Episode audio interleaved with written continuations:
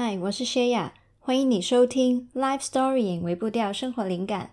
这个是来电显示薛雅的环节，没有剪辑，也没有写稿，只是单纯有话想跟你说，所以打了这通电话给你。谢谢你接起了这通电话。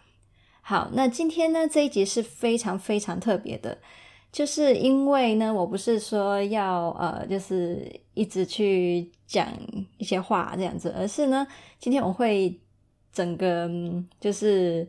手冲咖啡的过程就把它录下来。那在整个过程里面，可能你会听到不同的手冲咖啡的时候，中间会有的声音啊。然后，呃，我也会在当中去跟你分享一下那个流程是怎样。然后我自己为什么觉得这一个兴趣对我来说是一件很疗愈、我很喜欢的事情。那如果你觉得好奇，或是你有兴趣的话，也可以继续听下去。那我要先说，因为我没有这样录过，我不知道录出来效果怎么样，或是会不会很吵。那所以就嗯，担待一下啦。那如果你真的觉得听的没有很习惯的话，你也可以离开，没有关系。好，那我刚刚呢，其实已经把热水煮好了，所以现在呢，我们就准备来冲咖啡。那手冲咖啡，如果你不知道的话，你可能就是可以想象一下，大概是。平常你可能有看过，有人会下面有一个玻璃壶，然后上面要放一个滤杯，然后滤杯上面有一张滤纸，然后呢就可能抹一些咖啡粉，把它倒到滤纸里面去，然后就开始用一个手冲壶去，就是倒水进去，这样子去冲咖啡。那这个就是手冲咖啡的概念，呃，跟平常你可能喝一些意式咖啡、拿铁那种，呃，用机器。去做意式咖啡的有点不一样，这样。那但是呢，我想这件事情应该已经变得很流行了，最近的几年。那所以或许你也会知道它是什么东西。好，那我们呢，今天来冲咖啡。今天冲的这一包豆子啊，是，我看一下哦，它是好像是诶那个。牌子好像没有写在这里，我我没记错，好像是印尼的。对，那这个豆子我没，我之前这是我第一次买这一支豆，然后我前几次喝就觉得它的它的酸度跟水果的味道，尤其是一些柑橘还有柠檬的香气是特别的明显的，而且它有一些茶感的感觉。那我们呢，现在就先来称一下咖啡豆。那所以我打开我的电子秤。我先把咖啡豆呢的分量称好。那通常我一个人呃喝咖啡的时候呢，我就会去泡十五克这样子。那如果是比如说我要泡两人份，我要泡跟我老公一起喝，我就会泡二十克这样子。那现在呢，我们就来称一下咖啡豆。那我为什么那么喜欢就是手冲咖啡呢？其实有很多的原因。那现在先想到其中一个，就是因为在过程里面啊，你不管是打开咖啡豆袋，还是在磨粉的时候，到磨完粉呢，你去闻一下那个咖啡粉的干香。那然后呢，再到可能后面你一边冲咖啡的时候啊，它一边那个香气又出来。然后在你整个手冲的过程呢。它，你从一开始冲到冲到后面呢，它风味一直在改变，然后直到呢，你冲完一壶咖啡出来，你去闻它那个咖啡液的湿香，然后再呃去那个喝下去，又会有不同的味道。所以其实整个整个过程就是你会感受到你那个咖啡的千变万化的一个香气，这样子。好，那我现在就是在磨豆的过程，所以就是会有点吵。那但是呢，我的磨豆，我我是喜欢呃用手磨啦，我是在用手磨的，所以你听到那个频率没有像机器一样那么平均，我就会卡一卡这样子，会卡住。那嗯、但是我其实很喜欢手磨的感觉，因为你知道。用机器呀、啊，你能十秒钟把豆磨出来，然后就泡了那好像少了点过程的那种乐趣。像我现在一边磨，它就是一边也会在出现一些香气啊。那我就觉得，嗯，你可以去体会手冲咖啡的过程，其实不是只在于你最后喝咖啡的那个味道嘛，而是你在呃手冲的过程呢，就已经可以去享受它一些很不同的变化。你今天磨的这个豆子，跟你下次买下一包磨出来的味道也不一样啊。而且咖啡豆很有趣的地方是啊，你它在不同的湿度，或者是它嗯可能在烘烘完的一个礼拜到烘完的三个礼拜，其实它的状态已经不一样了，就是所以它的味道是一直一直在变的。你现在每天在喝同一种豆子啊，可是其实你在喝的时候的那个状态的它也已经不一样了。那所以这个千变万化也是我觉得手冲咖啡很好玩的地方。好，那我现在应该快磨完了吧？好，就磨完了。那现在呢，我们就准备把一些咖啡的那个下壶还有滤杯放好，放上去电子秤上面。那很多人应该知道，其实呃，下面的那个壶是没差啦。可是滤杯啊，也是一个很好玩的地方。就是嗯、你用不同的滤杯啊，不同的材质啊，它其实效果也可以很不一样哦。对，所以也有你知道为什么有人说咖啡是一个那么大的坑，是因为你很多东西都可以疯狂的、无限的买。就是好，我现在是要把滤纸拿出来，然后把它打开。那我摸一下滤纸的声音给你们听看看。对，那我就把滤纸打开呢，然后把它放到滤杯里面去。所以有的人就会觉得，嗯，他的滤杯永远都买不完呢。然后咖啡其实咖啡磨也是哦，就是不同的手磨啊，或是机磨，不同的品那个什么品牌或者是型号，效果又都不一样，所以就是也是一个坑啦。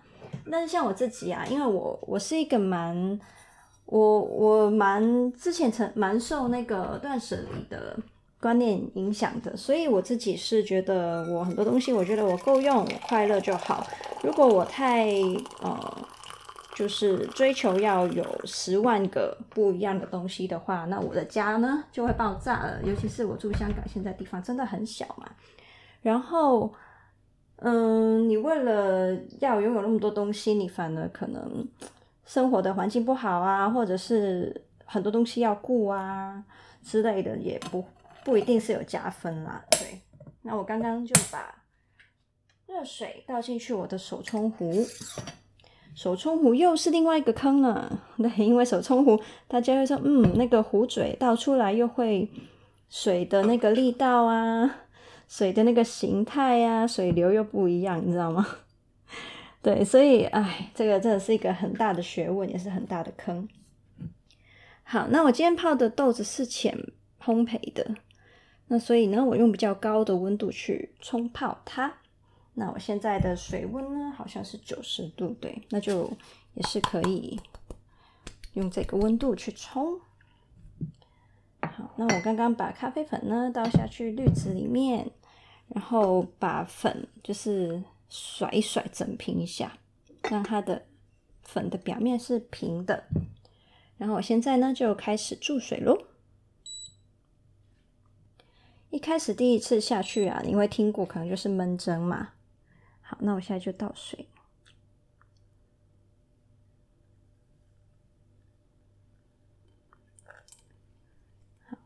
那我已经把闷蒸的水量倒下去了，所以你会听到水开始滴滴滴滴下去。通常闷蒸的过程啊，就是大概三十秒吧。但是呢通常我会看那个粉的状态去判断它是不是已经闷蒸完成。好那现在我再继续注水咯。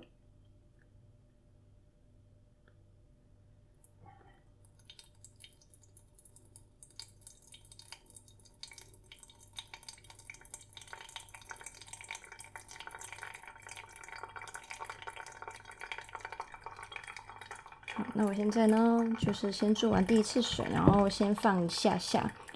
那泡咖啡的过程啊，疗愈的另外一个原因是因为你要很专心，就是你倒水下去的时候，你需要很专心的去观察它的水的状况，你的水流是不是稳定，水位上升到哪里了，然后什么时候要重新注水。对，然后如果你是会去看那个水量的话呢，你又要一直观察它那个水量是不是到你已经目标的那个分量这样子。那我刚刚倒完第二注的水，现在等第二注的水下去，然后现在在第三注，这就是我最后一次注水了。那你知道吗？很有趣的是啊，像我现在一边倒啊，一开始可能闻到的是比较多橘子的味道哦。然后呢，现在呢，我住到后期啊，开始出现一些像葡萄干的香味。那这就是泡咖啡很好玩的地方，整个过程你都会觉得惊喜不断，这样子。那就连在喝的过程哦，其实也是有非常非常多的变化的。像你在喝之前，你可以先去闻那个咖啡的香味啊，然后，嗯，你可以去找它有没有一些什么花香，还是水果香，还是嗯，有的是果仁的味道，然后可能有嗯一些可可豆啊那种风味。那通常，呃，就是闻，那你闻完之后，你就可以去喝了嘛。然后呢，因为你在喝的过程啊，你一开始是先从比较热的状态，慢慢再喝到冷。那所以呢，在这个温度变化的过程呢，你你喝的咖啡每一口的味道又有不一样。对，像那个甜感，好像是应该是慢慢到越常温的状态，它就会越明显。那如果是酸的话，酸我好像我自己的感觉啦，好像我通常是也是有越越喝越酸的感觉。对然后每一个咖啡豆啊，它的风格都很不一样哦。像有的就真的会让你感觉比较浅焙的，就是水果味道、花香味这种会比较香、比较重。那如果是有人喜欢一些很果仁的味道，那你可能就是适合喝生焙的。那像我老公他就很喜欢喝生焙的。上次我就买了一个比较深的，然后就喝得很开心。可是我平常就喜欢喝一些。你知道，就是风味比较明显跟刺激一点的，就是一些比较酸呢、比较花香味的东西，这样子。好，那我现在呢，完成泡咖啡以后，我现在先闻一下那个咖啡的味道，我再告诉你它是什么味道。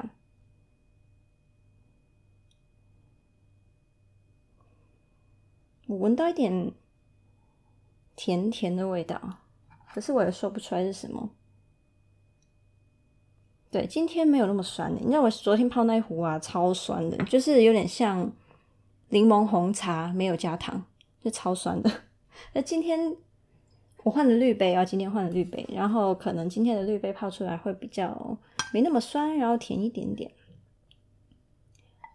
那还是有一点点那个柠檬的香气，我还没有喝，我就在闻而已。嗯。然后，现在我来喝看看。哦，有一种嗯水果茶的感觉，但是同时呢，它又混合了一点点，就是没有加糖的可可牛奶的感觉。对。那其实，因为像我现在一直在录音，我就没办法很详细的去，就是跟你描述，就是慢慢去品这一个咖啡的状态。但是呢，大概让你知道一下，就是手冲咖啡这种概念，就是现在我说的大概这种感觉。对，就是你可以从这一个兴趣啊，去发现原来你的生活有很多的东西是可以去用。很细致的的眼光跟感受去体会的。那其实像嗯很多人都知道，我其实吃东西相对口味比较清淡，那是为什么呢？我觉得这是其中一个很大的原因，就是当你的你的感受能力够敏感，然后你能够去品味一些很基本的东西的细微变化的时候啊，你其实就是很容易去享受你本身就拥有的一些东西，像很多食材的本身就已经有很很好吃、很特别的味道。像就算吃白饭啊，白饭它也是有一个很特别的甜味啊。然后你可能仔细去咬的话，它慢慢出来的那个甜味又会有变化。那像你吃不同的蔬菜，它也会有它本身很好的风味。那所以呢，就不用去常常要追求，呃，我要放很多调味料啊，或是我要弄得很咸啊，或是我要加很多奇奇怪怪的那个味精味素啊。就是不用那么多多余的调味，你本身吃的东西你就觉得很好吃的，对。那所以呢，这个的概念也希望可以跟你分享。那希望不会说过程里面 那些声音太嘈杂这样子。那如果你也觉得这样子的环节你很喜欢的话，你希望我之后也可以在可能同步录一些 泡咖啡的过程，就是跟你聊聊天的话呢，你也可以。再告诉我，那我就知道，哎，我将来也可以再做类似的内容哦。好，那今天哎，过程好像蛮长的，那就先聊到这里啦。然后我要慢慢来品我这一杯咖啡了，真的很好玩哦。就是明明同一只豆子，今天泡跟昨天泡已经完全不一样了。对，哦，然后。忍不住想要多讲一点，手冲咖啡的变化其实很好玩，是因为你自己也有可多很多你可以去尝试、去掌握、去实验的，像水温的变化，然后你磨豆的粗细啊，然后呃，刚刚有讲嘛，不同滤杯的选择，然后你的嗯，甚至有人说你喝的杯子不一样，颜色不一样，材质喝出来味道又会不一样，所以就是非常好玩，对。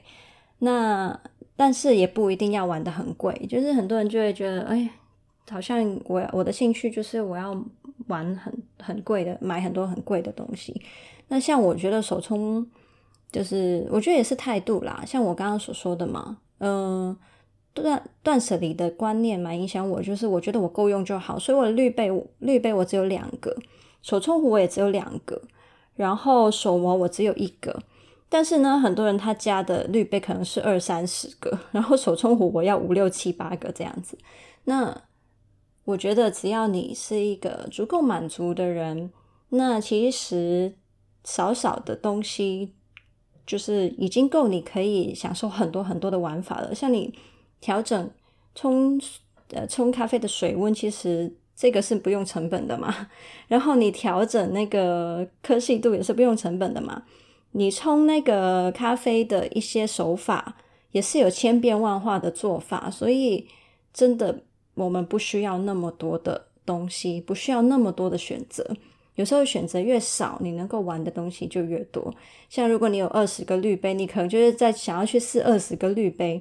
那但是你是不是真的掌握那些水温、那些科技度，或是你注水时间这一些变化，对那个咖啡带来的一些影响呢？那所以够玩就好啦，那我们就可以很知足的过生活了，对吧？好，那那我们就下次见喽，拜拜。